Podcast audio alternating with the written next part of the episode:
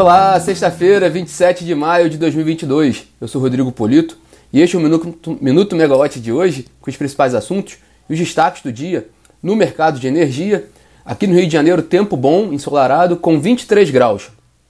Bom, a sexta-feira ela começou agitada. Logo no iníciozinho da manhã, a Eletrobras apresentou o formulário de informações trimestrais relativos a, relativo ao primeiro trimestre desse ano, que foi aquele lucro de 2,7 bilhões de reais e que é o valor que a Eletrobras utiliza, é o, é o resultado que a Eletrobras utiliza para a operação de capitalização e privatização que está para sair, né? Essa representação ela foi necessária para atualizar uma informação do, de uma revisão do auditor independente, a Price Waterhouse né, a, a PwC, com, com uma inclusão de um parágrafo chamando a atenção para um problema, não um risco, na verdade, relativo à hidrelétrica de Santo Antônio, no Rio Madeira. É, lembrando a história, inclusive foi publicada aqui pela Megawatt, né, a Camila Maia publicou essa história já há alguns dias. O, há, houve uma condenação arbitral no, em Santo Antônio e a, a companhia era precisaria de um aumento de capital para ter recursos para fazer o pagamento dessa dívida. Bom, houve, não houve consenso entre os sócios e Furnas, que é uma das principais acionistas de Santo Antônio, com 43%, é, aceitou né, é, colocar, fazer um aumento de capital na empresa e ela faria a subscrição da, da, capitalização, quer dizer, Furnas assumiria o controle de Santo Antônio, colocando esse dinheiro da ordem de 1,5 bilhão de reais para poder fazer frente a essas necessidades da hidrelétrica. Né? Bom, na, na, na ocasião havia esse impasse entre os sócios, é, a operação foi aprovada pela Eletrobras e hoje saiu um despacho no Diário Oficial da União, com a ANEEL autorizando a transferência né, do controle de Santo Antônio Energia para Furnas. O que é só um dado curioso é que Furnas, Santo Antônio agora se tornou uma empresa estatal dentro de Furnas que, que a controladora Eletrobras está buscando ser privatizada, né? Mas houve essa operação toda, né? E porque há uma preocupação ali com relação a covenants, que são aquelas exigências que, que, que a, empresa precisa atender para conseguir fazer frente às, às suas dívidas, né? condições de pagamentos, ela tem que, ela tem que ter indicadores ali e ou ela pede é, um, o que a gente fala de waiver, né, um prazo adicional para se adequar para poder para não, para não disparar um, um, mecanismo que acelera o vencimento das dívidas, né? Essa é a grande discussão também que está ali em Santo Antônio. No caso, houve essa, essa, esse aumento de capital e Furnas agora está trabalhando com esse cenário de que pode, que pode continuar cumprindo esses covenants sem essa, sem essa aceleração do vencimento da dívida da, da usina. É, bom, no, no, momento, na época lá do, do da discussão do, do, da teleconferência sobre o resultado de, de, da Eletrobras, o presidente da Eletrobras, Rodrigo Limpe, falou que essa questão não, não deveria afetar a privatização da empresa então o plano estaria mantido independentemente desse, desse desfecho em Santo Antônio. A conclusão da Price, na, no, no, nessa representação de hoje, né, é, a Price diz que não, que não ressalva, né, não tem essa, não tem, não tem um, um não confirma ali, né, ela, ela, inclusive ela faz esse destaque no, no, no parecer da auditoria independente, né, de que há esse risco, né, uma, um, que é classificado como uma incerteza material relacionada à continuidade operacional da companhia por causa dessa, dessa dívida em Santo Antônio. É, essa, aí foi, então o que acontece agora? O que está nesse momento? Está né? Tá republicado o, o, informe de, de informações trimestrais da Eletrobras, agora pela manhã. Então, um novo informe com os dados do primeiro trimestre, com essa ressalva do, do, da auditoria. Né? Então ela não, ela não. Ela aprova com ressalvas, né? O, e, e dá essas ênfases o, entre elas Santo Antônio. A questão é que essa publicação era importante para poder atualizar a situação da Eletrobras, agora com Furnas controladora de Santo Antônio, para o registro da capitalização da privatização da Eletrobras, que deve sair, o que tudo indica, deve sair hoje. A, Eletrobras trabalhava muito com, com, com a ideia de divulgar, fazer essa, esse registro da capitalização nessa semana, acelerou muitos trabalhos para tentar ao longo de quarta, quinta-feira, não obteve, êxito naquele momento, mas também por causa dessa questão de Santo Antônio, a expectativa é que ela, que ela faça esse registro hoje ainda. Pode ser agora pela manhã, antes da abertura do mercado, ou no fim do dia, depois do fechamento do mercado. Em geral, historicamente, a Eletrobras faz mais divulgações no fim do dia, então poderia, poderia ser um sinal de que esse registro sairia no fim do dia.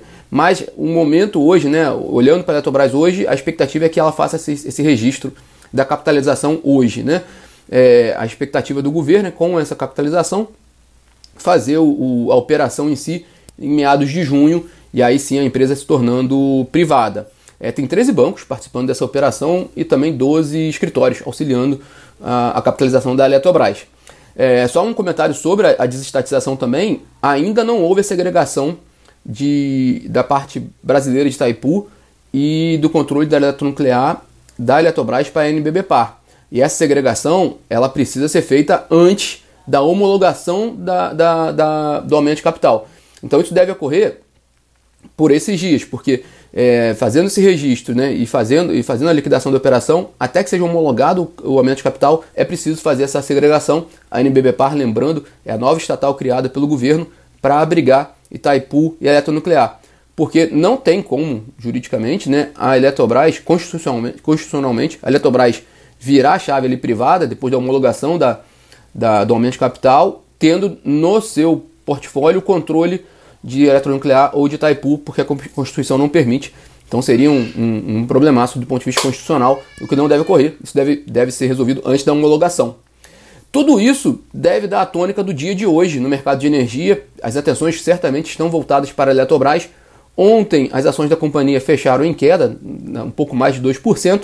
Vamos ver como é que vai ser o desempenho de hoje. Apesar de que também, havendo esse registro, pode ser, pode ser um, um, bom sinal também para os investidores que estão apostando as fichas na privatização. Tudo isso para dizer que a gente vai acompanhar hoje ao longo do dia os desdobramentos da Eletrobras. Vocês podem seguir com a gente na megawatt.energy. É, há uma pergunta boa aqui né, sobre o fato de um ano, do ano ser eleitoral não impedir o processo de privatização.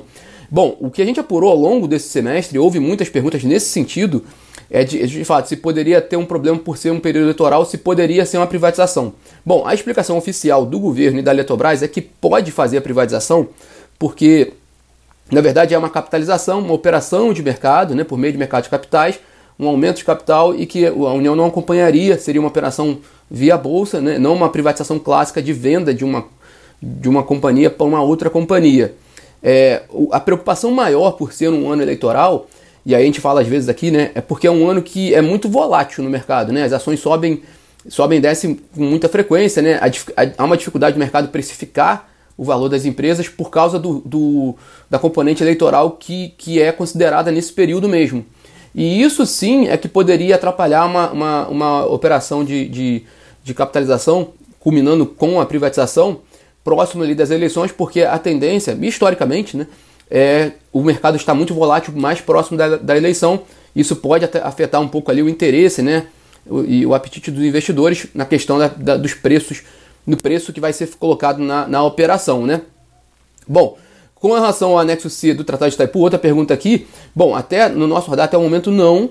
Né, é, há uma discussão intensa, a gente tem visto muita movimentação do Ministério com o Itaipu com relação ao anexo C, porque está chegando né, essa data e curioso, porque a gente fala dessa questão do anexo C do Tratado de Itaipu, para quem, quem não sabe, né, é, é, o, é, o, é o documento do Tratado de Itaipu que trata da comercialização de energia da hidrelétrica, né, que hoje ela é 50% Brasil-Paraguai, o Brasil ainda consegue pegar uma parte da energia do Paraguai, né, o excedente do Paraguai é fornecido para o Brasil por um valor pré-determinado.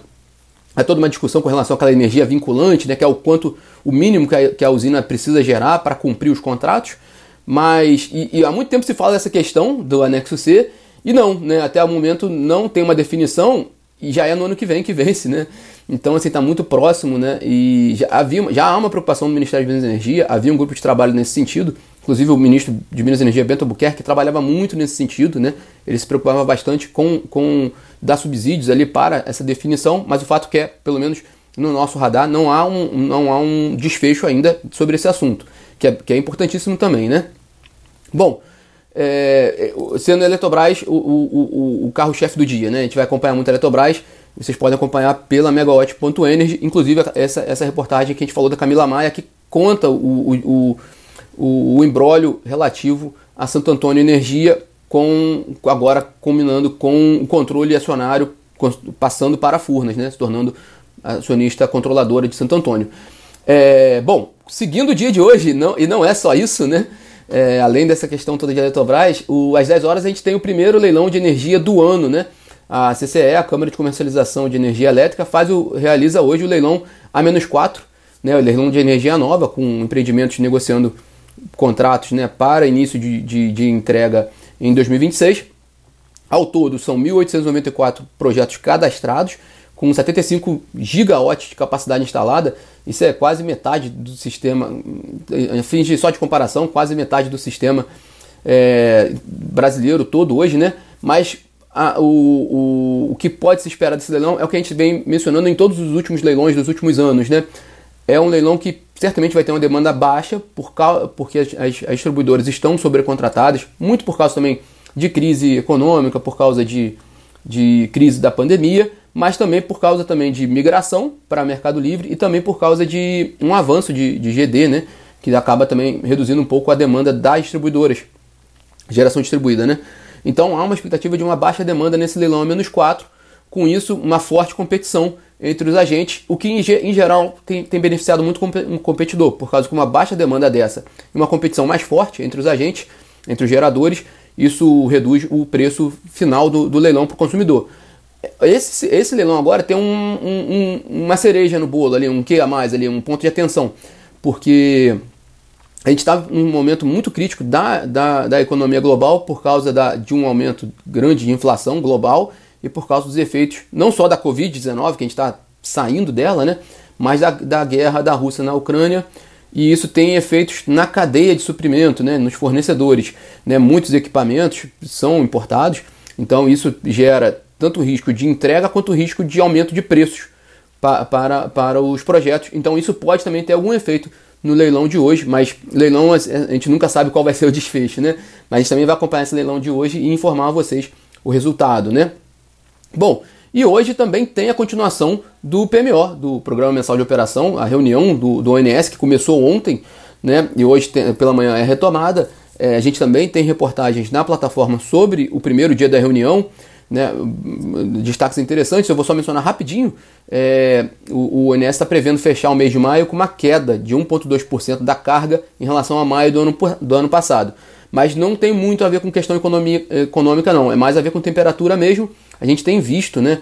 Um, um, foi um mês com, com, temperaturas mais baixas, né? A gente tem se falado aqui no minuto, vocês têm visto como é que tem colocado que as temperaturas estão mais baixas. Então essa temperatura mais baixa fez a carga cair um pouco em maio. É, no Sudeste, por exemplo, Sudeste Centro-Oeste, né, uma queda de 1,8% em maio em relação ao maio do ano passado. E o ONS espera que para junho, no Sudeste Centro-Oeste, o consumo fique estável em relação a junho do ano passado e com uma alta em julho de 2,4% em relação a julho do ano passado.